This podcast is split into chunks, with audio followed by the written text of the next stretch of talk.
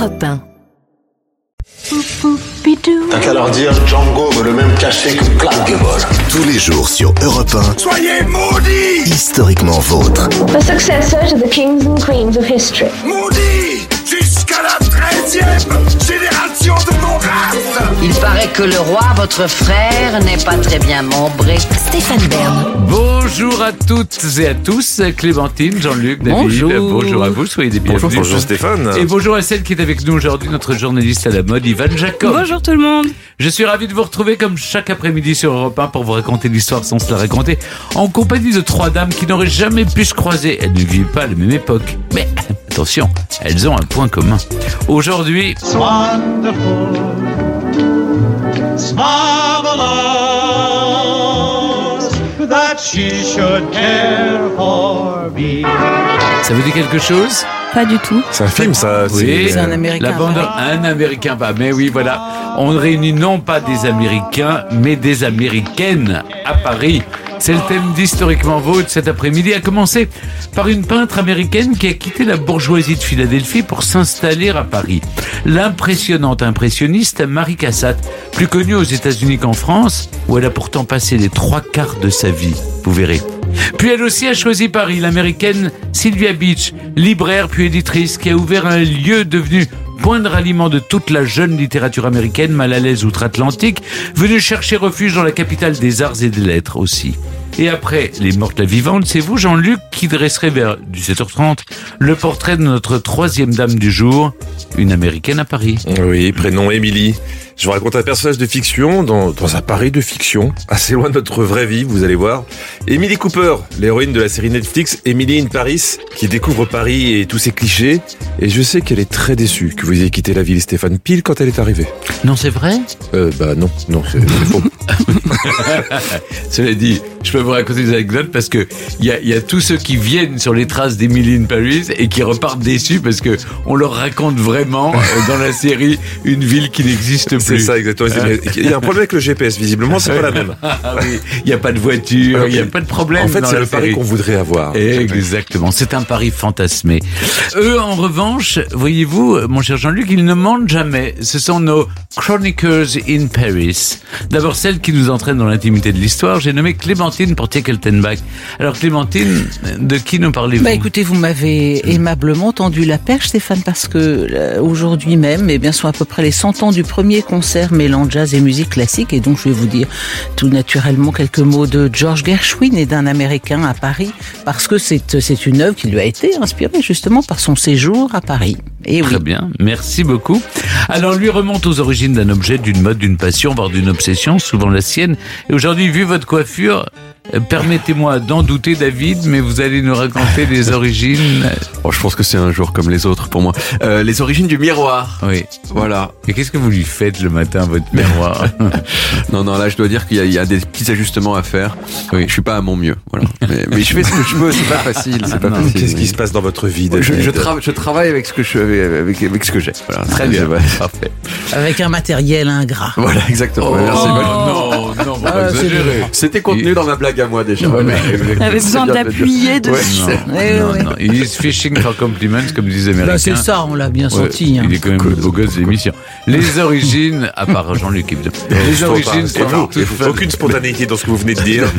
Non mais il est plus jeune que nous, Jean-Luc. Ah oui, largement, C'est un enfant.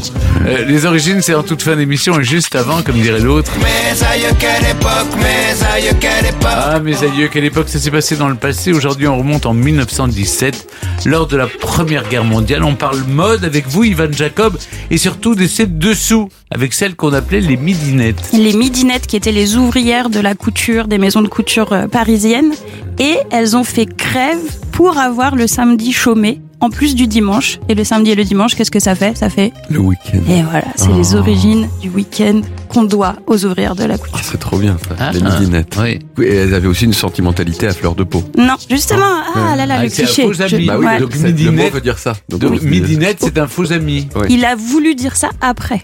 Ah, Je vous voilà. raconterai. Alors, mes aïeux, quelle époque Ce sera tout à l'heure vers 17h40. Et notez aussi sur vos tablettes que dans trois quarts d'heure, ce sera le quiz. Un quiz où, cher Jean-Luc, vous allez m'opposer à Clémentine Portier-Keltenbach. Exactement, Stéphane. Mais, mais quand vous dites noter sur votre tablette, c'est c'est quoi? C'est avec un silex? C'est sur des tablettes de Moïse Des tablettes euh, numériques? Vous savez, tout est numérique maintenant. Nos auditeurs et auditrices sont fichtrement modernes. Tellement modernes d'ailleurs que vous allez pouvoir jouer avec nous tout à l'heure pour remporter une croisière en Norvège. Mais pour l'heure, je vous raconte notre premier personnage du jour. Europe 1, historiquement vôtre. Le récit. Stéphane Bern. Pour vivre son ambition, elle a dû quitter son Amérique natale pour trouver en France l'environnement qui lui permettait d'éclore. Une femme dans un monde d'hommes qui a justement fait des dames le sujet central de ses toiles. Je vous raconte maintenant une peintre désormais bien plus connue aux États-Unis que dans le pays dans lequel elle a pourtant passé quasiment toute sa vie, une artiste américaine à Paris, Mary Cassatt. Nous sommes au printemps 1862 à Philadelphie aux États-Unis. Derrière la façade néoclassique de la Pennsylvania Academy of Fine Arts, une jeune fille s'ennuie. Mary Cassatt a 17 ans et elle est comme à son habitude occupée à dessiner d'après des moulages de statues antiques dont on a pudiquement caché les parties génitales. En plus de quelques cours d'anatomie, voilà à quoi se résume l'enseignement qu'on lui prodigue depuis deux ans. Si Mary est plutôt douée, elle est toujours considérée comme débutante et n'est donc pas encore autorisée à rejoindre l'atelier de peinture. Et le temps commence à être long. Une fois rentrée chez elle, la jeune Mary partage son désarroi avec son père et lui répète que ce qu'elle veut, c'est devenir une vraie artiste. Plutôt te voir morte, répond sèchement Monsieur Casat. Le riche banquier est certes ouvert d'esprit, mais faudrait pas aller trop loin non plus. Que les femmes touchent à quelques agréments pour accompagner le thé d'un joli morceau de piano ou s'essayent à l'aquarelle, passe encore. Mais devenir artiste professionnel pour une jeune fille de la bonne société, c'est non. Pourtant, Mary Cassatt sait sa destinée. Et bientôt, elle commence à s'initier toute seule à la peinture en copiant des tableaux au musée. Est-ce parce qu'il est obligé d'admettre son talent ou parce que l'insistance de sa fille a eu raison de lui? Le fait que son père finit par accepter que Marie vive ses ambitions. Et comme elle le dira plus tard, devenir peintre, c'est décider en même temps de partir pour l'Europe. Les États-Unis n'ont en effet pas encore de réelle identité culturelle hors des références européennes. Le choix est vite fait. Ce sera Paris, la capitale des arts, d'autant que, pour y avoir passé quelques années dans sa jeunesse avec sa famille, Mary Cassatt parle un très bon français. En décembre 1865, accompagnée de sa mère et d'une camarade de l'académie, elle affronte donc son mal de mer pour traverser l'Atlantique en route vers sa vie d'artiste. À Paris, Mary suit des cours de peinture privée, où il faut savoir que les beaux-arts sont encore interdits aux femmes. Et elle obtient vite une carte pour copier les œuvres du Louvre, la meilleure façon selon elle de progresser. Et cela fonctionne. En 1868, son tableau La joueuse de mandoline est accepté au salon, cette exposition annuelle d'œuvres sélectionnées par l'Académie des beaux-arts qui fait et défait les goûts et les gloires. Mary Cassatt apprécie être reconnue, mais elle est, hélas, refusée au même salon l'année suivante et continue alors d'explorer son art. Elle enchaîne les voyages et les cours de peinture avant d'être obligée de quitter la France quand éclate la guerre contre la Prusse en 1870. Mais Marie revient, visite l'Italie qui l'émerveille, puis l'Espagne qui l'inspire, avant de se poser définitivement à Paris à l'été 1874. Malheureusement, un tout petit peu trop tard pour assister à une exposition qui s'est tenue en avril, celle d'un groupe qui entrera bientôt dans l'histoire de l'art sous le nom des impressionnistes. Des artistes régulièrement refusés au salon en ont assez de l'art officiel figé et sans âme, dans lequel le dessin prime sur la couleur. Ils sondent alors de nouvelles sensations picturales, une façon de peindre par touche, une façon d'explorer des sujets loin des pompeux thèmes historiques pour faire simplement jaillir la lumière de leur toile. Mary Cassatt se retrouve pleinement dans ses travaux, particulièrement dans les toiles d'Edgar Degas, sur lesquelles elle tombe un jour dans une vitrine du boulevard Haussmann sans pouvoir décoller ses yeux de la devanture. On ne sait pas très bien comment ces deux-là se rencontrent, mais ils deviennent rapidement proches et Degas l'invite à participer en 1879 à la prochaine exposition des impressionnistes. Enfin, dira Mary, je pouvais travailler avec une indépendance absolue et sans m'occuper de l'opinion éventuelle d'un jury. Je commençais à vivre. Son style s'affirme, ses personnages, quasi exclusivement féminins, sont décontractés dans des cadrages souvent audacieux et des compositions qui ne racontent rien d'autre que des instants pris sur le vif. Pour elle, le plus important n'est pas tant le sujet que son traitement pictural. Contrairement à d'autres impressionnistes battant la campagne avec leurs chevalets pour retranscrire les mille nuances des paysages, Mary Cassatt se cantonne très souvent aux intérieurs, ceux du monde bourgeois qui est le sien. Dans son atelier, au sein du bel appartement familial de la rue de Marignan, elle peint les femmes et enfants de sa famille ou de son entourage. Elle participe à plusieurs expositions impressionnistes dans lesquelles elle n'est pas la seule femme, même si elles ne sont pas très nombreuses, puis prend son indépendance d'autant plus que ses toiles commencent à se vendre. Mary Cassatt devient la peintre des femmes et de ce que l'on appelle les maternités, des scènes de mères avec leurs enfants dans lesquelles certains voient des réminiscences des représentations de la Vierge, quand d'autres notent plutôt qu'elles accompagnent l'affirmation du rôle de mère dans la société bourgeoise. Le fait est que sans être très radical, Mary Cassatt tient à donner aux femmes une autre place dans le monde, celle de citoyenne par exemple, puisqu'elle soutient les militantes pour le droit de vote. Et quand on lui commande une peinture murale pour l'exposition internationale de Chicago en 1893, elle choisit de représenter les jeunes femmes cueillant les fruits de la connaissance. Elle est en tout cas farouchement indépendante. Jamais mariée, on ne lui connaît même pas une aventure et encore moins d'enfants elle qui les peint si bien. Dans les années 1900, Mary Cassatt est célèbre et prolifique, mais les deuils s'enchaînent. Elle tombe souvent dans des périodes d'abattement, comme elle le confie dans une lettre. Le travail est le seul secret de la satisfaction, de la vie, quand tout le reste est parti.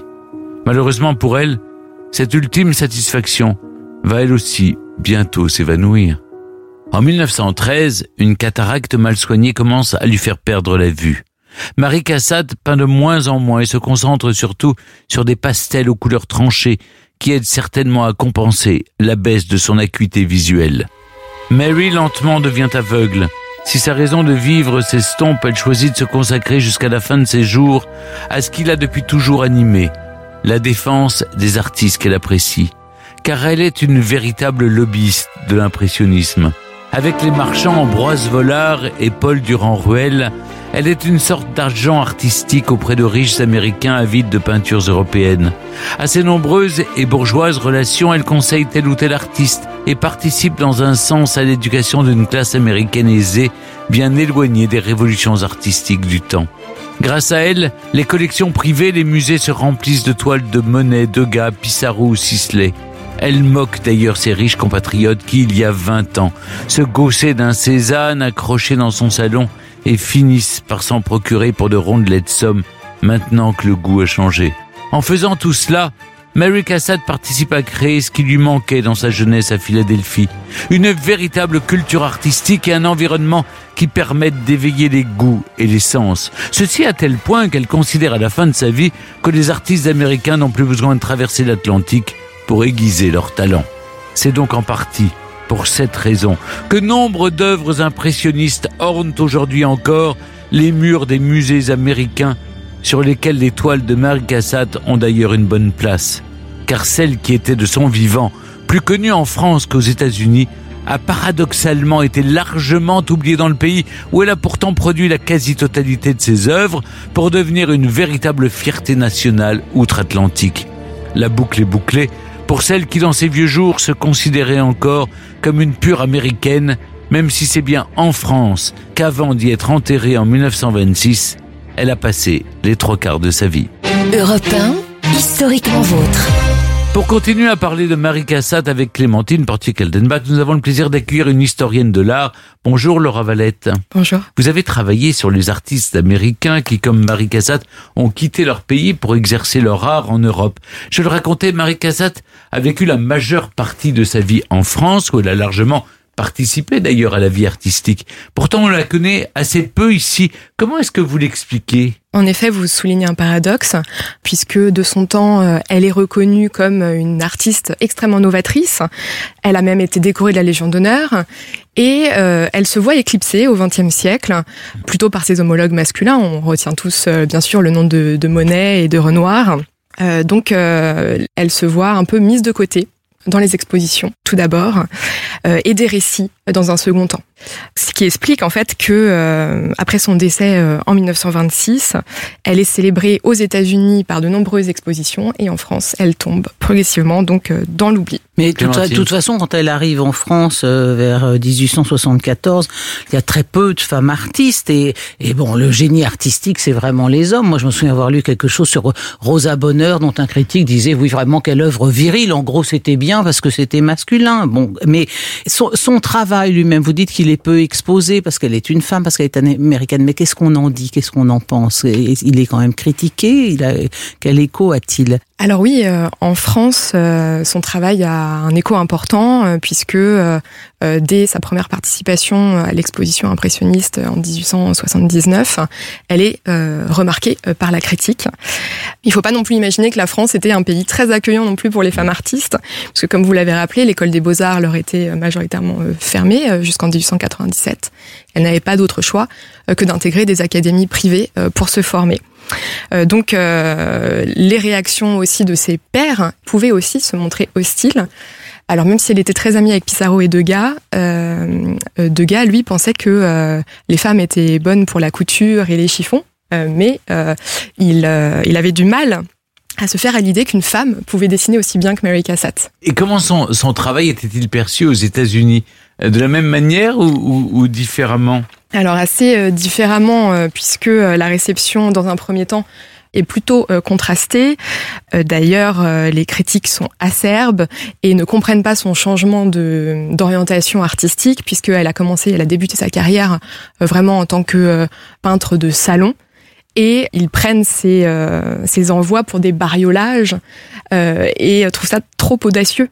Euh, c'est, euh, il faut attendre vraiment les années 1880 euh, pour voir vraiment une amélioration de sa réception. Dans quelle mesure les femmes peuvent-elles, à cette époque, vivre de leur art? Parce que Mary Cassatt était issue d'une famille aisée. C'est, j'imagine, on, on disait peintre de salon parce que c'est ce qui lui a ouvert les portes. Évidemment, elle avait des relations, comme on dit de l'entre-gens, effectivement. Euh, à cette époque, peu de femmes euh, vivent de leur art. C'est une minorité, mais elles estiment toutes que Paris, c'est le lieu euh, où débuter leur carrière en tant que professionnelles. dans la seconde moitié du 19e siècle, donc, les, les femmes artistes vont imaginer plusieurs stratégies pour vivre de leur art. Elles font notamment des copies au Louvre qui se vendent notamment au public américain qui en raffole. Elles font également des portraits qui leur permettent de subvenir aussi euh, à leurs besoins. Alors vous l'avez souligné, Marie Cassatt bénéficie, elle, d'une situation assez privilégiée par rapport à ses euh, pères, puisqu'elle n'a pas besoin de vendre ses œuvres. Euh, et elle bénéficie bien sûr du soutien financier de sa famille, ce qui lui permet de voyager en Europe, de se former à Paris dans des académies privées. Donc son réseau familial va bien sûr lui permettre de côtoyer des riches mécènes dès son plus jeune âge. Mary Cassatt est associée aux peintres impressionnistes qui est qui avait en commun le rejet des règles de l'art officiel. En quoi son trait, sa palette et ses thèmes s'opposent-ils euh, aux règles académiques qui étaient en vigueur euh, au salon? Alors effectivement, euh, je vous avais dit que sa, sa pratique était au début très traditionnelle, qu'elle avait suivi une, une, formation classique. Euh, mais euh, avec notamment la rencontre de Degas, elle débute donc cette carrière impressionniste et son trait se fait beaucoup plus spontané. Euh, et ça, ça choque beaucoup le jury puisque par ses couleurs, par cette effervescence de la peinture, en fait, elle ne respecte plus les codes académiques de la peinture d'histoire, qui est ce qui est attendu d'elle. Alors aujourd'hui, ça ne vous aura pas échappé, Laura Valette, nous sommes le 8 mars journée internationale des droits des femmes. Le, principal droit revendiqué par Marie Cassatt a été celui de consacrer sa vie à son art. Euh, donc elle allait contre sa famille déjà et contre la société aussi. Tout à fait. Euh, vous l'avez bien euh, mentionné, c'est un farouche désir d'indépendance, puisqu'elle va défier son père, qui euh, ne souhaitait pas qu'elle euh, emprunte ce, ce, chemin artistique. Euh, elle n'a jamais été mariée non plus, euh, ni mère de famille. Elle a toujours privilégié sa pratique artistique. Elle a d'ailleurs écrit Une femme artiste doit être capable de faire des sacrifices primaires ce qui nous indique vraiment jusqu'où il fallait aller pour être une artiste indépendante. Mais elle milite également euh, pour euh, l'accès des femmes au droit de vote. Ça, c'est aussi très important. Elle est proche de Louisine Havemeyer, cette euh, mécène américaine. Et euh, bien sûr, elle est très au fait des suffragettes et de, de tous ces, ces discours euh, pour que les femmes puissent, elles aussi, voter.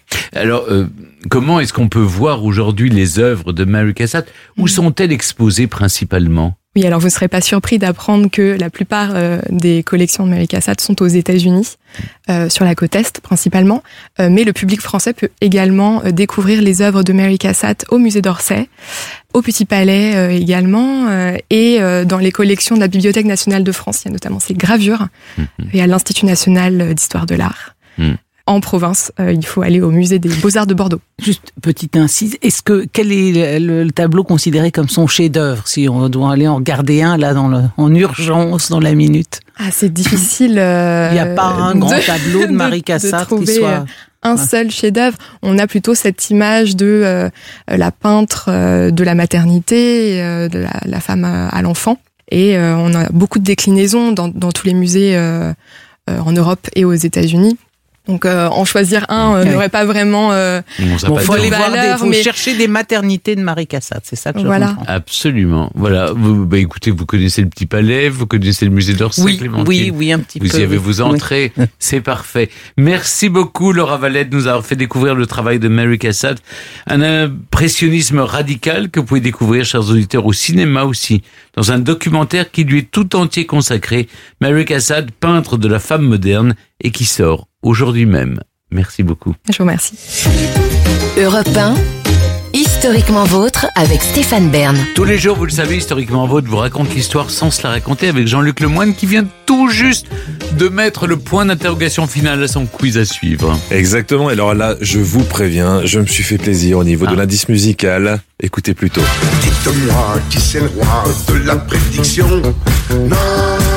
Carlos, Oui, le roi de la prédiction. Exactement. Voir les voyances. oui, mais vous écoutez bien le, le titre de la chanson? Nostradamus. Nostradamus. Nostradamus, ah oui, Parce qu'on a, euh, on, a trop oublié cette chanson magnifique de Carlos, Nostracarlus. C'est Nostracarlus, oui, c'est ce que j'ai entendu. Exactement, et on va parler de Nostradamus, évidemment. Forcément, Michel de Notre-Dame. Eh bien, avant de procéder à cet affrontement pour le quiz, eh bien, je propose de laisser la parole à Procédons, procédons. Ah oui, bah oui, vous êtes procédurière, ça Oui, va oui, bien. c'est vrai. Clémentine Portier-Kaltenbach nous raconte des histoires dont elle seule a le secret. Dans l'intimité de l'histoire. Aujourd'hui, Clémentine, vous revenez donc sur le destin d'un compositeur de génie à qui l'on doit un Américain à Paris bien avant le film, George Gershwin. Oui, en effet, Stéphane, mais même avant ça, le grand événement dans la vie de George Gershwin, euh, c'était il y a tout juste un siècle, en 1923. Et à l'époque, euh, le jazz et la musique classique sont deux registres musicaux totalement étrangers l'un à l'autre. Or, Gershwin obtient d'une chanteuse lyrique québécoise, Eva Gauthier, qui n'interprète généralement que du classique, qu'elle inscrive trois des chansons dont lui est l'auteur dans son récital, donc du jazz, et c'est lui qui l'accompagnera au piano. C'est donc la première fois, 1923, qu'on va entendre du jazz dans une salle de concert réservée à la musique symphonique, et c'est un triomphe. Le sentiment unanime des critiques est que la musique de Gershwin n'est en rien déplacée à côté de la grande musique. Un journal titre Le jazz acquiert de la respectabilité. Et c'est le début d'un vrai mouvement car un célèbre chef d'orchestre de jazz, Paul Whitman, pousse Gershwin à aller encore plus loin. Il lui commande une œuvre pour la- l'année suivante. Faites-moi quelque chose qui mélange un peu jazz et classique, allez-y. Alors, Gershwin traîne des pieds parce qu'il ne se croit pas capable techniquement de réaliser une œuvre symphonique comme ça euh, qui mêle les deux. Donc, euh, il temporise un peu, puis finalement, un petit peu comme Ravel avec le boléro, il doit s'y mettre à la dernière minute comme un élève qui rend sa copie, qui fait sa rédaction le dimanche soir pour le lundi. Et finalement, en un temps record, il crée cette œuvre et, dont le- le- la première interprétation doit avoir lieu le 12 février 1924 à New York. Vous reconnaissez ce glissement de clarinette initial, cette œuvre qui mêle jazz et classique, et bien c'est Rhapsody in Blue. Et le public, rien que par ce, ce, petit départ de clarinette très étrange qui monte dans les tours comme ça, est absolument emporté par ces, ces mélodies et harmoniques très nouvelles. Et c'est un succès immense. Alors là, euh, c'est le carrément le chef d'orchestre du Philharmonique de New York, euh, Walter Damrosch, qui commande maintenant à, à Gershwin un concerto pour piano et orchestre. Et donc, ce sera le concerto en fa. Et la première, cette fois, ce sera Carnegie Hall. Et donc, vraiment, en termes de respectabilité, oui, le jazz a, monté d'un cran. Et à partir de là, les comédies musicales, les opérettes de Gershwin à New York, à Londres, ses chansons sont sur toutes les lèvres, ses œuvres symphoniques sont interprétées dans le monde entier, ses disques sont vendus par dizaines de milliers. Et c'est précisément dans ce contexte qu'il arrive à Paris en 1928, car les concerts Padelou ont inscrit au programme sa Rhapsody in Blue. Le théâtre des Champs-Élysées va tirer de cette œuvre un ballet. Son concerto en fa, il est créé à Paris, au Palais Garnier. Les impresarios, les éditeurs, les fabricants de disques ne, ne cessent de le solliciter. Il est vraiment, Gershwin, devenu le compositeur américain le plus en vogue du moment.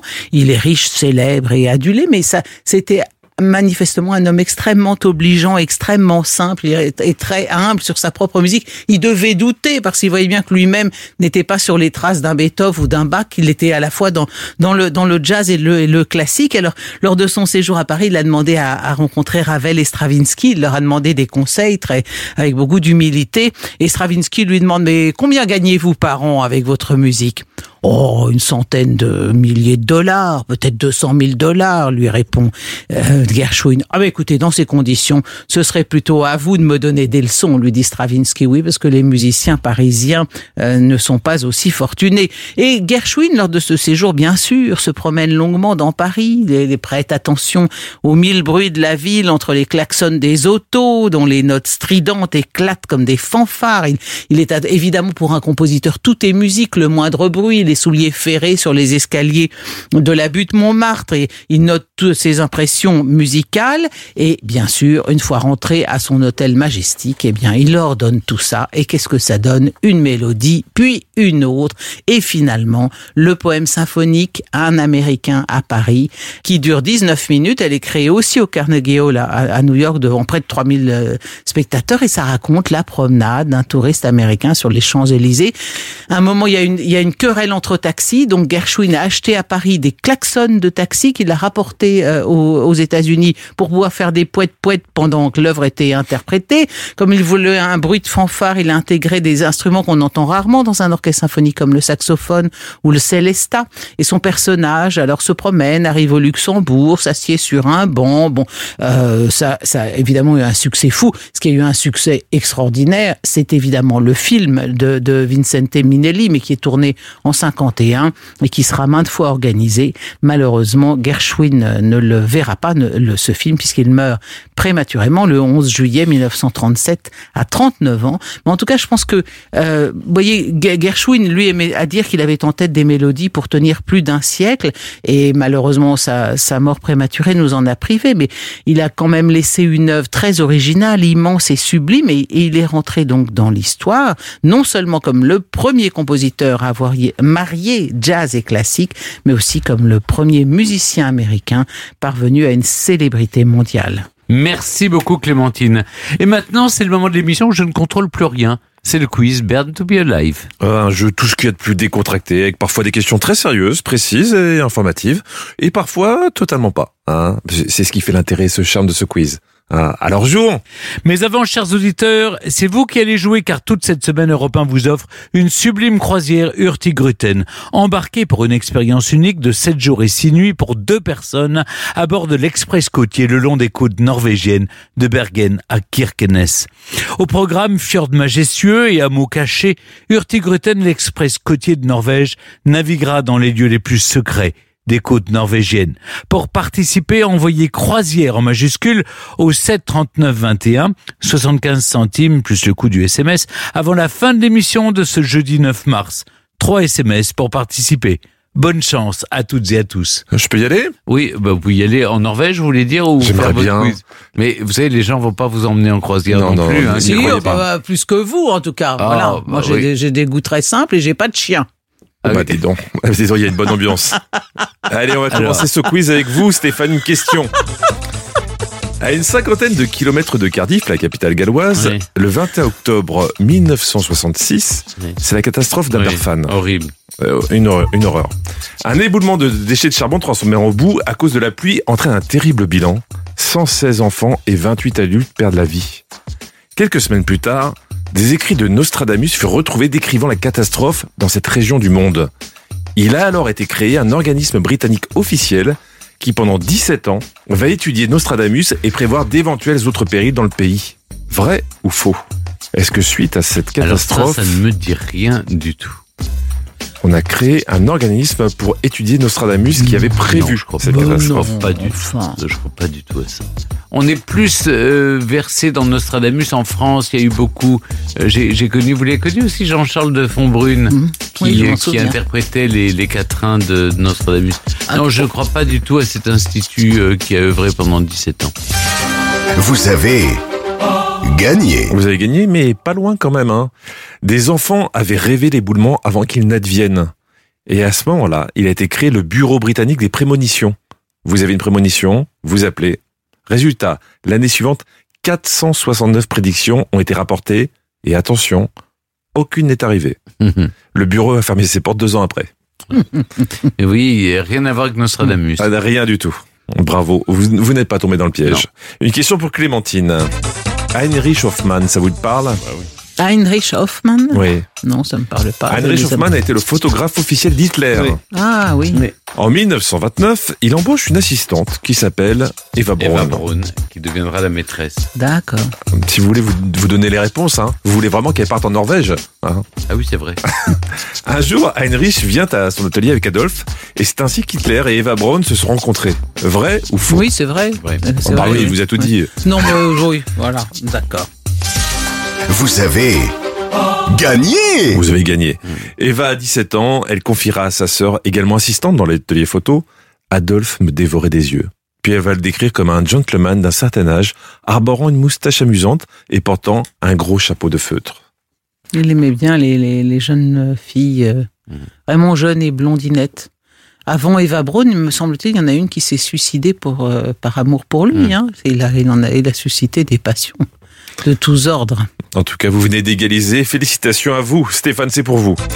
Stéphane, j'aimerais faire appel au Christophe Ondelat qui, qui est en vous. Hein, Oui. C'est une image. Une question de crime Exactement. Dans l'histoire du crime, qu'est-ce qui est arrivé en premier? L'utilisation du microscope pour voir si on a affaire à du sang humain ou la diffusion d'un portrait robot? Oh là là. Je me demande, c'est le portrait robot, c'est Bertillon probablement, Oui. non les, Oui. Le bertillonnage qui donnait les principales. euh, alors, est-ce que c'est le portrait robot? Lui, c'était les principales caractéristiques physiques des individus, les photos de profil, le, le, le microscope. Alors, Tout ça est au 19e Moi, je dirais que le. Le, le, microscope le- est de, non, euh, moi, je pense que le portrait. Alors. Écoutez, le, le, le portrait robot, on a pu faire. Regardez, quand on décrit Cadoudal, lorsqu'il est, il est l'ennemi public numéro un, ventru, le cou très large. Alors c'est, c'est, c'est, c'est une forme de C'est portrait pas robot. Vidocq, le, le portrait robot Mais si c'est Vidocq, ça veut dire que c'est avant le, le microscope. alors il me faut une réponse. Est-ce que le microscope a servi avant ou après le portrait robot? Parce qu'en plus, les, les groupes sanguins, les résus, c'est après Pasteur. C'est ça. ap- Donc, oui. euh, donc c'est forcément le portrait robot d'abord. Oh là, mais moi, la dernière fois, je vous ai, fait, je vous ai induit en erreur, Stéphane. Donc je, je, je ne prends pas la Microscope responsabilité. Le microscope est arrivé d'abord pour Stéphane Bern. Donc vous ne suivez pas Clémentine bah et on va voir si vous avez raison. Elle m'enduit d'erreur. Vous avez encore gagné. Et voilà, et il est content. Étonnant. Mais ça dépend. qu'- Qu'appelez-vous un portrait Ah, robot voilà, C'est voilà. ça la question. Et ca- capez-vous un microscope aussi. Ah non, hein. microscope, ça, d'accord. C'est le truc qu'utilise David Cassel-Lopez pour Mais est-ce qu'on considère qu'une description, une description physique d'un individu est un portrait robot Alors, le, Qu'appelez-vous un portrait le- robot le microscope est arrivé en premier. Joseph Lady est en 1846 la première personne à vérifier le sang trouvé sur un accusé. Il disait que c'était du poulet et c'était du sang humain. Scotland Yard a diffusé son premier avis de recherche dessiné à partir d'un témoignage, mais ça c'était en 1881. Oui, mais moi, je me, ouais, comment, écoutez, je ne dis rien, mais je me Mais souviens en de la, dé- je, me- je me demande dans quelle mesure la description de Cadoudal, lorsqu'il était l'ennemi public numéro un, recherché en effet par Vidocq, euh, n'était pas appuyé sur un portrait euh, Parce qu'il a dessiné. été dessiné, ça. Écoutez, on, Bon, va, on vérifier ça. vérifier. on va vérifier ça. Elle vous vérifier par un nos mail, euh, spécialistes. comme d'habitude. De toute façon, j'ai- créé. Avant de vous coucher, vous aurez un mail C'est ça. euh, ce soir. Comment? Mais si, ça C'est ça. existait Et toute la nuit. 1800. Réponds, réponds, réponds. Une question pour vous, Clémentine. En 1942, le FBI possédait 10 millions d'empreintes digitales. Tous les mois, il en ajoutait 400 000 dans ses archives, et rien à l'époque, évidemment, n'était numérique. Donc, on stockait le tout dans un bâtiment qui est aujourd'hui un complexe sportif qui fait parfois patinoire. Ma question, en quelle année le FBI a installé des ordinateurs pour faciliter les recherches d'empreintes digitales? En 1970, en 1980 ou en 1990 Alors donc, 70 mais les ordinateurs sont super sommaires. Comment, comment a-t-on fait? Non, dans les années 80, on est encore sur des, des tout petits Apple. Là, on fait de la programmation sur des cartes. Euh, à moins d'avoir un, un ordinateur ultra puissant, Euh, c'est le FBI, c'est le FBI. le en FBI même temps. quand même, hein. Alors dans ces cas-là, partons totalement de l'autre côté, à ce moment-là 70. Dernière réponse? Non, je vois, je vois pas ça dans les affaires criminelles. les- Alors? Non, non, le- le- moi j'étais sur 90, euh, j'assume, tant pis. Ça va être 80, je, je, je sais pas, j'ai un mauvais fil. Allez, on part sur 90. Vous avez perdu. Vous avez un très bon mauvais feeling. Euh, C'était 80, c'est ça? Évidemment, c'était 1980. En 1950, le FBI avait plus de 100 millions de cartes digitales d'empreintes qui étaient gérées manuellement. 200 millions en 1971. Imaginez le soulagement qu'en Oh là 1980, là. ils ont tout numérisé. Le travail. En tout cas, bon, voilà. Ouais, il- gagné. il- il faut Bah partir non, madame. eh oh, vous avez qu'une question là. euh. Non, Ah bah non, si, non, c'est bon. si, si, Ah, il, c'est il vrai, a deux déjà points. gagné, mais oui, deux mais oui. Oui. Ah, bravo, Ah, bon, c'est désolé. bien. Faut pas rester là, madame. Oh, c'était pas bien Merci. Clémentine, à demain. Et historiquement, votre continue avec nos Américaines à Paris du jour. Europe Historiquement vôtre. 1, le récit. Stéphane Bern. Elle s'est installée dans une ville bien loin de chez elle et a participé à l'animation d'un petit monde expatrié d'où ont jailli de nombreuses gloires littéraires. Elle a, comme l'a dit un intellectuel qui la connaissait bien, plus fait pour relier l'Angleterre, les États-Unis, l'Irlande et la France que quatre grands ambassadeurs combinés. Je vous raconte maintenant une américaine à Paris qui a su rassembler autour d'elle les plus féconds des esprits, Sylvia Beach. En ce matin du 2 février 1922, Sylvia Beach quitte son appartement parisien au-dessus de la librairie qu'elle tient au 12 rue de l'Odéon pour se rendre à la gare de Lyon. Elle ne prend pas de train mais attend l'express en provenance de Dijon, d'où un imprimeur lui a fait envoyer les deux premiers exemplaires d'un ouvrage. Une fois les livres en main, Sylvia repart vers le 6e arrondissement, passe par le boulevard Raspail pour remettre un exemplaire à l'auteur dont c'est justement l'anniversaire, puis va poser le second en bonne place dans sa vitrine. La couverture fait bel effet avec ce bleu azur sur lequel se détache le titre et le nom de l'écrivain. Ulysses by James Joyce. Oui, l'ouvrage est en anglais, comme tous ceux que l'on peut trouver dans cette librairie, la bien nommée Shakespeare and Company. Et ce jour-là, Sylvia Beach n'est plus seulement libraire, mais officiellement éditrice, puisque c'est elle qui s'est donné tant de mal pour que ce livre paraisse. Ulysses de l'Irlandais James Joyce a été refusé dans son pays ainsi qu'en Angleterre. Et si des extraits ont commencé à apparaître dans des revues aux États-Unis, la publication complète fut vite interdite en raison de passages que la chaste censure jugeait obscènes. Pourtant, l'ouvrage est aujourd'hui considéré comme un monument de la littérature et Sylvia Beach, l'avait bien compris. Elle s'est beaucoup investie, a donné de son temps et même de son argent, en plus de lancer des souscriptions pour le financement. Elle va d'ailleurs passer les semaines qui viennent à expédier les tirages, notamment aux États-Unis. Mais les exemplaires sont saisis au port de New York. Sylvia Beach passe alors par un intermédiaire au Canada qui traversera discrètement la frontière. C'est un bon ami qui lui a conseillé ce stratagème, un Américain lui aussi, un certain Ernest Hemingway, futur prix Nobel, qui à cette époque est encore un inconnu, tout comme le sont Francis Scott Fitzgerald, John Dos Passos, Robert McCalmon, Henry Miller et consorts, toute une jeunesse littéraire américaine exilée à Paris après la Première Guerre mondiale, que l'on surnommera plus tard la Lost Generation, la génération perdue. Et qu'est-ce qui réunit tout ce petit monde qui deviendra la fine fleur des lettres américaines? Sylvia Beach et sa librairie, bien oui. Sylvia, de son vrai nom Nancy Woodbridge Beach, est née à Baltimore en 1887. À 15 ans, elle suit son père pasteur nommé à Paris dans une église américaine et passe trois années à globalement s'ennuyer. La famille retourne au pays. Sylvia ne vit alors la liberté à laquelle elle aspire que grâce à la littérature. Après avoir assisté à un professeur à l'université de Princeton, elle revient en Europe avec sa mère pour se fixer à Paris avec le souhait d'étudier la poésie française. Nous sommes en 1916. Sylvia a presque 30 ans désormais. C'est là, dans le quartier de l'Odéon, qu'elle pousse la porte de la maison des Amis des Livres, une librairie tenue, ce n'est pas si commun à l'époque, par une femme, Adrienne Meunier. L'établissement propose des ouvrages modernes et audacieux, en plus de lecture et d'exposition. Sylvia devient vite une habituée des lieux. Elle y croise Aragon, André Gide, Colette ou Paul Valéry. Adrienne devient sa compagne autant qu'un modèle et l'aide à fonder sa propre librairie consacrée à la littérature anglo-saxonne.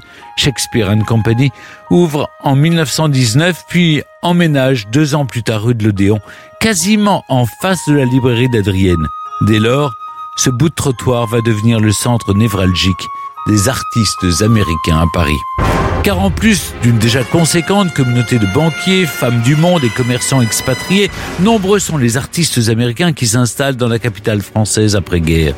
Certains ont participé au conflit sur le front ou dans des unités auxiliaires, d'autres sont arrivés juste après. Tous profitent de la déflation du franc qui permet de vivre allègrement avec une minuscule rente en dollars. Tous, surtout, préfèrent cette grande capitale des arts à une société américaine engoncée dans sa morale puritaine. Mais au-delà du taux de change et du bon vin, l'esprit de liberté qui plane sur Paris favorise une émulation intellectuelle que ces jeunes gens jugent indispensable après le choc et les horreurs de la Première Guerre mondiale. Ils veulent penser et créer différemment et Paris le leur permet.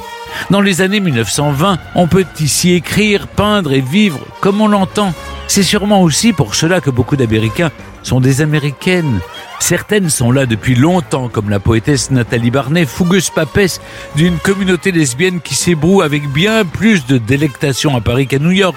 Il y a aussi Gertrude Stein, écrivaine et collectionneuse, dont le salon voit passer tout ce qui se fait d'avant-garde. Juna Barnes, romancière, qui s'installe en 1920, et bien d'autres encore.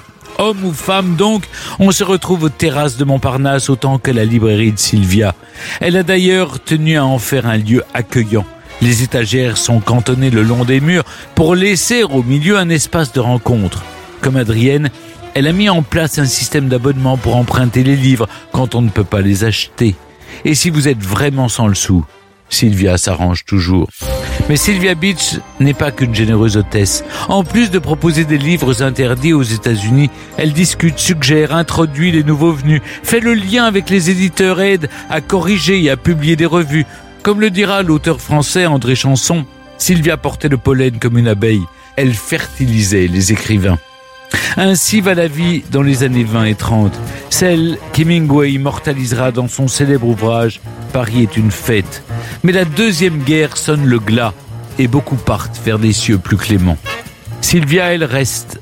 Dans Paris occupé, sa librairie demeure ouverte jusqu'à ce qu'un jour de décembre 1941, un officier nazi exige d'acheter le dernier exemplaire d'un récent ouvrage de James Joyce. Sylvia Beach refuse. L'officier menace de confisquer tout le stock. Alors, en une après-midi, elle le rapatrie chez elle, puis ferme la librairie.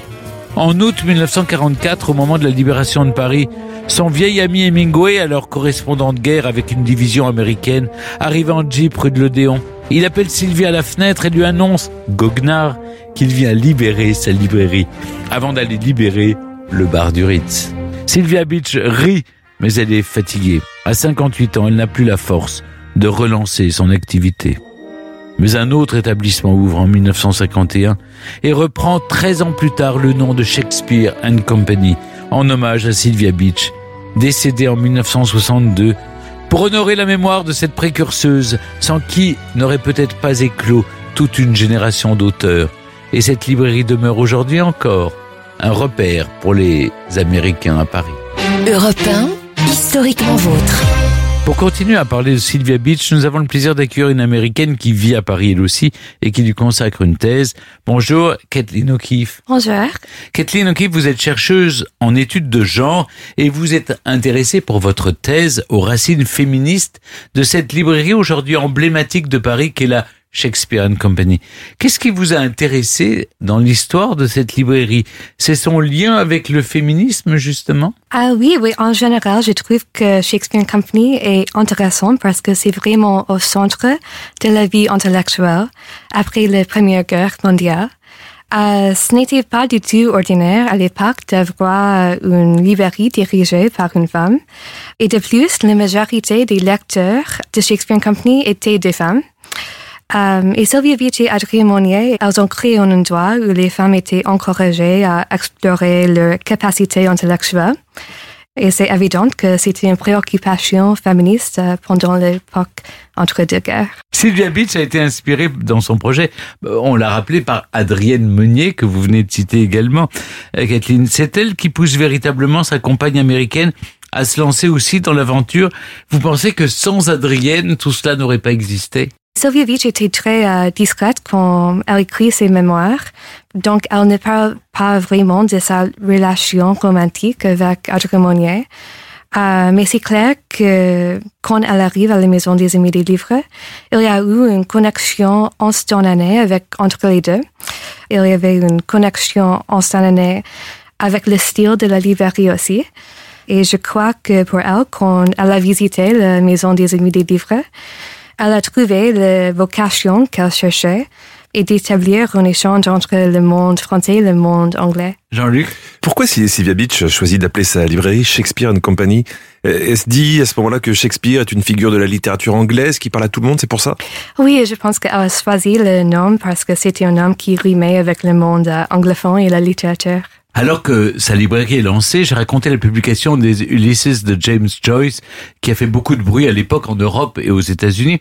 C'est grâce à ce seul livre que Sylvia Beach devient une figure incontournable du Paris littéraire. Je pense que grâce à ce livre, Sylvia Beach devient l'éditrice la plus célèbre au monde.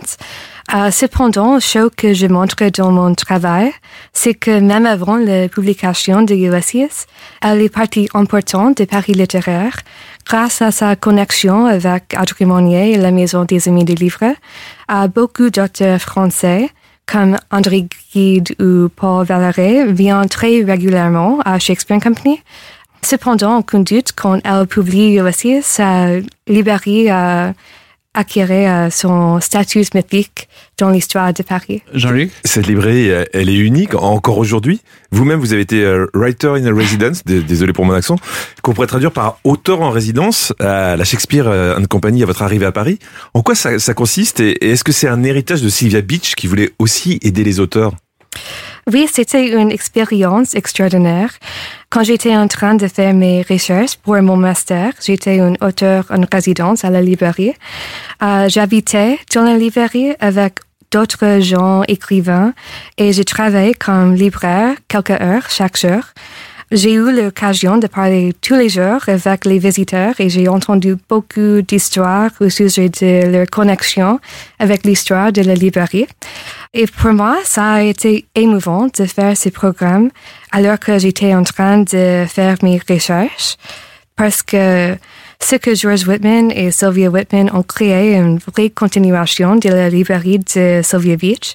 George Whitman, qui a lancé ce programme d'auteur en résidence, a dit que sa librairie était une utopie socialiste déguisée en librairie. C'est une expression élégante qui correspond, à mon avis, à la mission de Sylvia Beach. On peut, pour conclure, on peut dire que Sylvia euh, Whitman, la fille de George Whitman qui a repris la librairie il y a une dizaine d'années, valorise finalement l'héritage de Sylvia Beach. Et ils s'inscrivent dans, dans la même continuité et vont même plus loin. Oui, oui, pour moi, c'est évident que Sylvia Whitman continue de valoriser l'héritage de Sylvia Beach. C'était le projet de Sylvia Beach de rendre le monde culturel plus accessible et c'est toujours une partie de l'esprit de la librairie. Et la librairie de Sylvia Beach a été fondée pour répondre au monde et aux questions de l'époque. Et je crois que sous la direction de Sylvia Whitman, la librairie a continué d'évoluer et d'engager avec le monde. Merci beaucoup Kathleen O'Keefe d'être venue avec nous sur cette américaine exilée à Paris qui a permis à beaucoup d'autres Américains de faire connaître leur œuvre dans la capitale de- au moment, à cette époque, les années folles, grâce à sa librairie. Merci beaucoup. Merci beaucoup. Europe 1, historiquement vôtre. Stéphane Bern. Aujourd'hui, dans Historiquement Vôtre, avec Jean-Luc Lemoyne, David Castel-Lopez et Yvan Jacob, on réunit des Américaines à Paris. Après Marie Cassatt et Sylvia Beach, vous nous racontez Jean-Luc, Emily Cooper. Après Marie et Sylvia, laissez-moi vous présenter Emily. J'aurais aimé qu'il s'agisse de Blunt, Bronté ou même Jolie, hein. mais celle qui nous intéresse, ou du moins à laquelle on va essayer de s'intéresser, s'appelle Cooper, comme la voiture, ou Bradley, ou un truc qui coupe. Bref. Si vous n'étiez déjà pas au courant, Emily Cooper est un personnage de fiction qui a pris d'assaut la plateforme Netflix depuis 2020 avec une série Emily in Paris. You know that some things were just always meant to be. Une comédie romantique spécialement conçue pour les fans de, de romantisme mais aussi de béret, sans oublier celles et ceux qui s'accrochent au mensonge qui est la carte postale d'une ville. Emily Cooper, c'est donc l'héroïne de la série, au cas où le titre euh, ne vous aurait pas mis sur la piste. C'est une jeune américaine toute souriante qui débarque de sa ville natale de Chicago pour travailler dans le marketing au cœur de la capitale de l'amour, du croissant et de la mode, Paris. La jeune Emily Cooper nous est présentée comme étant pleine d'enthousiasme et un peu naïve, mais aussi ambitieuse et très travailleuse. Elle est impatiente de commencer son nouveau job à Paris et de s'immerger dans la culture et la vie sociale de la capitale. Pardon, excusez-moi, c'est l'association Impatience et Vie Sociale Parisienne qui fait rigoler. Tout au long de la série, on suit Émilie qui tombe évidemment amoureuse de Paris. Et de plusieurs beaux gosses, dont celui qui vit en dessous de chez elle et qui est, comme par hasard, chef cuisinier. Elle doit également affronter une nouvelle culture et la barrière de la langue, mais elle ne fait absolument aucun effort pour l'apprendre. Elle a beau être pleine de bonnes intentions, on voit clair dans son jeu, elle ne pense qu'à elle-même et à ses propres intérêts. Bon bah, pas besoin d'aller plus loin. Hein. Émilie est une psychopathe inculte qui n'a jamais pris le RERB. Hein. Elle est belle, blanche, mince, presque aussi cliché que la série elle-même. Et il y a pas mal de trucs qui ne vont pas chez Émilie et dans cette série en général. Un des points majeurs étant le salaire d'Émilie, qui ne correspond ni à son job, ni à son niveau de vie. Vous me direz, mais elle, elle peut-être un compte épargne euh, bien rempli. Ouais, d'accord, mais de combien de millions de dollars, s'il vous plaît hein Parce que quand on habite un appartement honteusement appelé chambre de bonne dans la série, avec une vue sur tout le 5e arrondissement, on est rarement community manager junior, mais beaucoup plus euh, présentateur de secrets d'histoire. Pareil, hein, pour ce qui est des sorties au restaurant, en club ou les virées shopping, c'est budget illimité et elle paye pas en ticket resto, Émilie. Hein. Elle claque l'équivalent du PIB de la Lituanie chez Jacques Mus, mais à part ça, tout est normal. Je, je reviens dessus, euh, mais le fait qu'elle soit pas capable d'aligner deux mots de français, c'est scandaleux. Hein elle, elle avait pas le temps d'utiliser Duolingo hein, pendant ses 8 heures de vol pour au moins apprendre les bases. Bonjour, j'ai le hachette, une baguette s'il vous plaît. Même ça, ça aurait montré un semblant d'effort. J'espère qu'elle a pas un titre de séjour. Hein. Parce que quand Gérald Darmanin va lui faire passer son test de français, à mon avis, elle va vite repartir dans l'autre sens. Bon, et autre point important. Émilie n'y connaît rien en réseaux sociaux. Ce qui est embêtant. Alors que c'est son métier. c'est ça. Pour quelqu'un qui est supposé proposer des stratégies marketing sur les réseaux sociaux, c'est un peu fâcheux. En trois photos mal cadrées du Sacré-Cœur et d'une fontaine Wallace postée sur Instagram, elle devient soudainement une influenceuse ultra populaire. Vous l'aurez compris, Émilie, on y croit moyen, mais on s'y habitue. En revanche, impossible de s'habituer au deuxième personnage le plus agaçant de la série, Paris.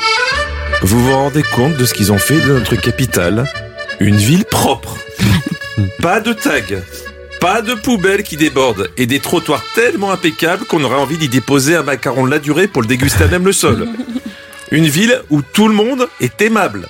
Des serveurs souriants en marinière qui acceptent des paiements par carte à moins de 10 euros. Des femmes élégantes perchées sur des talons qui sentent bon même après 18 heures en pleine heure de pointe. Et des chauffeurs de taxi si gentils qui vous ramènent jusqu'à la porte de votre appartement alors que vous affichez l'alcoolémie d'un Gérard Depardieu en fin de semaine. Une ville où on ne risque pas de se faire éclater le tibia par une trottinette. Où notre portefeuille peut élégamment dépasser la poche arrière de notre chino oversize Isabelle Marant sans craindre de croiser un gang de pickpockets. Euh, moi j'ai une théorie. Je pense que cette série a été commandée pour compenser le départ de Stéphane Bern pour Tyron Gardé. Départ qui a entraîné, comme tout le monde le sait, une catastrophe en termes d'image pour la capitale et un effondrement du marché de l'immobilier. Pas exagéré non plus. Et ça marche. Vous me prêtez beaucoup d'influence. Ah si, si, vous savez, vous savez, vous êtes un leader. Et ça marche, ça marche cette série. D'après un sondage récent de l'IFOP auprès d'Américains ayant vu la série, 83% d'entre eux estiment qu'Emily in Paris renvoie une image proche de la réalité. 78% pensent que la ville est propre et 53% qu'il n'y a aucun rat. Pour fêter ça, Anne Hidalgo a remonté la rue de Rivoli en roue arrière sur un Vélib en faisant des doigts d'honneur à tout le monde. Bon, heureusement dans la série, les vieux clichés du français qui fume sa cigarette en citant Jacques Tati, la viande servie saignante et le moulin rouge sont bien présents. Mais malheureusement, la diversité, elle est plutôt absente de l'univers d'Émilie. Ses collègues, ses crushs, ses clients, presque tous blancs. Contrairement à Paris, si riche et si pluriel. Peut mieux faire, comme on disait en fin de trimestre. Mais bon sang, qu'est-ce qu'on a fait aux Américains pour mériter ça? C'est quoi? C'est à cause des visiteurs en Amérique? C'est ça? C'est une vengeance? Et après trois saisons, le personnage d'Emily ne semble pas en bonne voie pour réunir les qualités nécessaires qui nous passeraient l'envie de la jeter du pont neuf, lestée avec des sacs Hermès remplis de briques. Et c'est peut-être pour ça qu'on ne peut pas s'empêcher de regarder cette série.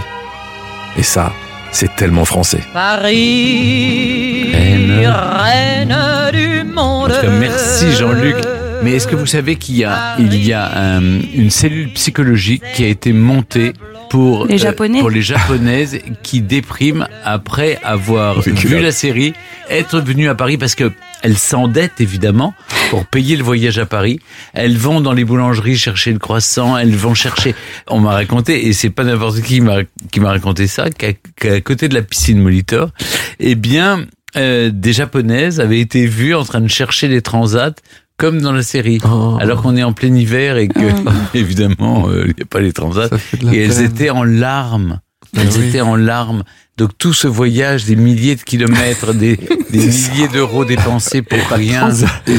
Il faudrait peut-être. Et donc il y a une cellule psychologique quand elles reviennent. Il faudrait pour- qu'on pense aux conséquences de cette série. Peut-être qu'à cause de ça, Paris sera la ville la plus détestée du monde dans quelques Oui, années. oui, Pour ce mensonge. Europe Historiquement vôtre. Il est l'heure de dire au revoir à nos Américaines à Paris pour retrouver deux Parisiens qui parlent parfaitement bien anglais. Surtout le premier. Moi, ça va pas. euh, I can speak English very well. Moi aussi, Stéphane. Ah oui, en effet, Ivan, c'est Ouais. bluffant. Mm. Aujourd'hui, dans Mes aïeux quelle époque, vous nous parlez en français, ça tombe bien. On parle mode et on remonte au temps de la Première Guerre mondiale, en 1917 exactement. Une année marquée, Ivan, par la révolte des midinettes, c'est-à-dire les ouvrières des ateliers de couture parisiens contre leurs conditions de travail et leur temps de travail surtout. Oui, Stéphane, et pour commencer, je vais donner la parole au reporter de l'Humanité qui était sur place hier, 15 mai 1917. Vous allez peut-être reconnaître sa voix. Sur les grands boulevards, un long cortège s'avance. Ce sont les midinettes parisiennes au corsage fleuri de lilas et de muguet. Elles courent, elles sautent, elles chantent, elles crient, et pourtant ce n'est ni la Sainte Catherine, ni la mi-carême, c'est la grève. C'est la grève. L'heure est grave. En cette mi-mai 1917, les midinettes sont dans la rue. Alors aujourd'hui, si on dit midinette, bon déjà on, on le dit plus beaucoup, hein, si on a moins de 80 ans, mais si jamais on le dit, c'est dans le sens jeune fille un peu fleur bleue, un peu sentimentale, qui lit les romans de Marc Lévy et qui aime bien ça. Mais ce sens-là du mot, il n'existe que depuis les années 20. Avant, c'est-à-dire à la belle époque, midinette, c'est un métier. Les midinettes, ce sont les couturières qui travaillent dans les ateliers de haute couture parisienne, rue de la Paix ou dans le quartier du Palais Royal, là où on fabrique des robes très chères pour les femmes très riches, ou bien qui travaillent chez des modistes, là où on fabrique des accessoires et notamment des chapeaux très chers pour les femmes très riches. Les midinettes travaillent 10 heures par jour et elles ont à peine le temps de déjeuner. Elles mangent sur le pouce en faisant une petite dînette le midi et c'est pour ça qu'on les appelle les midinettes. C'est midi dinette en fait. Oui, c'est Voilà, midi c'est dinette, une contraction. Comme on entre très tôt en apprentissage dans ces ateliers de couture, parce qu'il faut des gens très qualifiés, les midinettes sont souvent jeunes et célibataires, ce qui fait naître tout un tas de fantasmes sur les mœurs de ces jeunes femmes qui ont une vie relativement libre. Pensez donc, elles travaillent et elles déjeunent hors de chez elles, au risque de rencontrer quoi? Des garçons. Donc on les considère comme des filles frivoles. Oui, et pourtant elles vont se montrer déterminées et courageuses. Tout commence dans l'atelier de la maison de Jenny. Jenny, c'est Jenny Sacerdote, une grande couturière française formée chez Paquin, qui a créé sa maison en 1909. Elle est installée rue Royale. Alors aujourd'hui, son nom a été totalement oublié, mais à l'époque, elle est aussi connue que Chanel, notamment pour son petit tailleur gris. Alors ça a l'air un peu chiant dit comme ça, mais c'est une révolution de simplicité chic pour les femmes de la belle époque qui sortent du corset et euh, des attirails compliqués. Elle a tellement de succès, cette Jenny, qu'elle ouvre des ateliers sur les Champs-Élysées et c'est de là que part la contestation en 1917 avec 250 ouvrières qui se retrouvent dans la rue. Oui, mais pourquoi elle manifeste alors? Eh bien, figurez-vous qu'avec la guerre, les riches américaines sont partis, les commandes s'effondrent. En réaction, les maisons décident de supprimer une demi-journée de travail, le samedi après-midi, pour réduire les coûts. Le dimanche et le samedi après-midi chômé, c'est ce qu'on appelle la semaine anglaise, parce que c'est déjà comme ça qu'on fait en Angleterre. Ça, les midinettes l'acceptent, elles veulent bien. En revanche, ce qu'elles ne veulent pas, c'est perdre une demi-journée de salaire. Alors elles chantent dans la rue, et l'on s'en fout, on fera la semaine anglaise, et l'on s'en fout, on aura nos 20 sous. Elle crie aux autres midinettes des autres maisons Descendez, descendez, descendez et elles descendent, les ouvrières de chez Lanvin, de chez Deuillet, enfin descendent celles qui le peuvent, puisque certaines ont été enfermées à clé par leur patron à l'intérieur des ateliers pour les empêcher de manifester. Bientôt, elles sont quand même près de 2000 dans les rues. Alors les détracteurs disent que ce sont évidemment des agents de l'Allemagne les accusent de remettre en cause l'union sacrée, mais l'opinion est plutôt favorable à ces jeunes filles. Les journalistes aussi, qui les côtoient, puisque la plupart des journaux sont installés juste à côté, dans le quartier de la Bourse, à Paris. Et même si leurs revendications en matière de salaire semblent légitimes à la plupart des observateurs, on estime que la réduction du temps de travail, là quand même, c'est abusé et que cette idée a été glissée par des fauteurs de troubles, des monteurs de grève, aux innocentes midinettes qui n'y auraient jamais pensé toutes seules. Malgré tout, la mobilisation continue. Le 23 mai, plus de 100 maisons de couture sont à l'arrêt.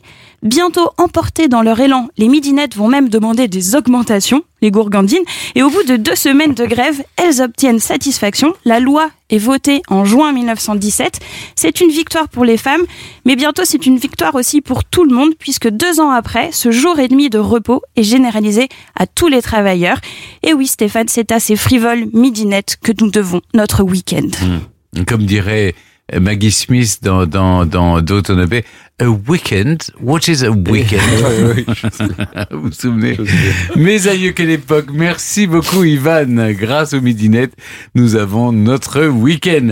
Europe 1, historiquement vôtre avec Stéphane Bern. Les origines. Pour conclure cette émission, on remonte aux origines, toujours avec Jean-Luc Lemoyne et Ivan Jacob, et surtout maintenant avec vous, David Kessel-Lopez, puisque vous nous racontez les origines de l'objet dans lequel vous vous mirez tous les matins pour vous coiffer, le miroir.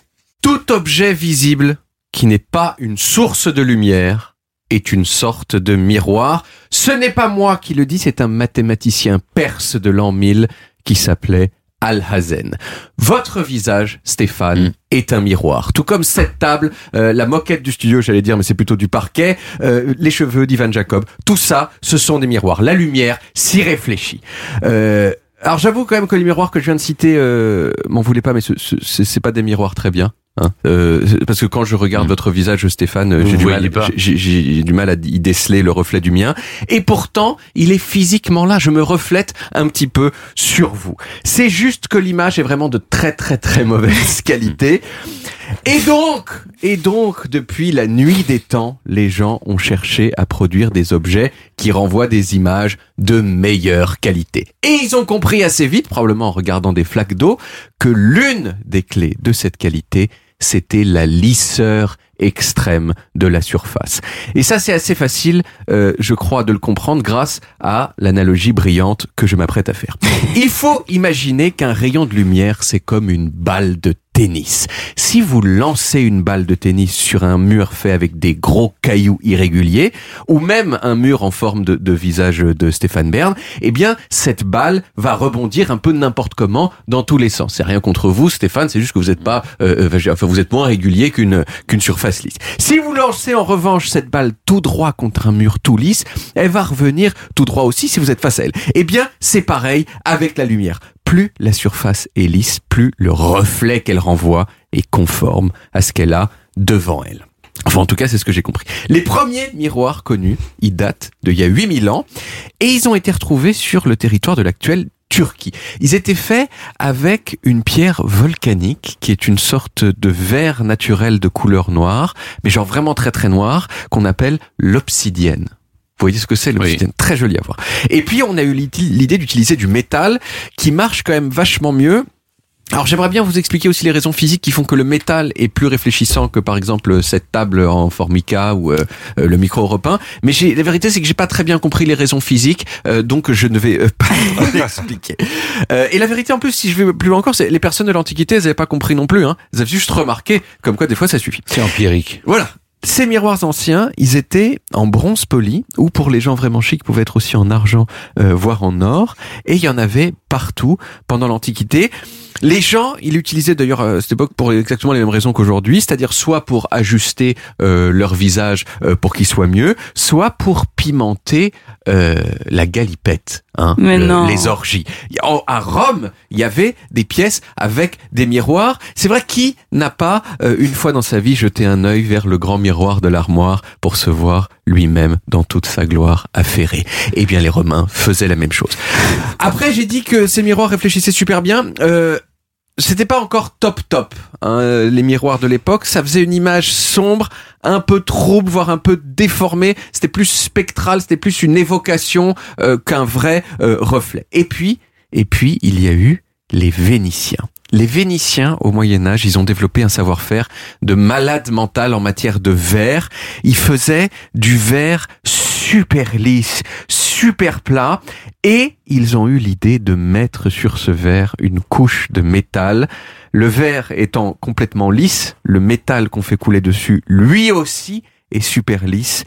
Toute cette lisseur, avec le caractère réfléchissant du métal en plus, eh bien, ça fait les miroirs tels que, en gros, on les connaît aujourd'hui. À partir du XVIe siècle, les verriers verniciens, ils se sont installés sur une île qui s'appelait l'île de Murano. Murano. Et ils avaient interdiction absolue de divulguer les secrets de fabrication mi- de miroirs sous peine de mort. Ok?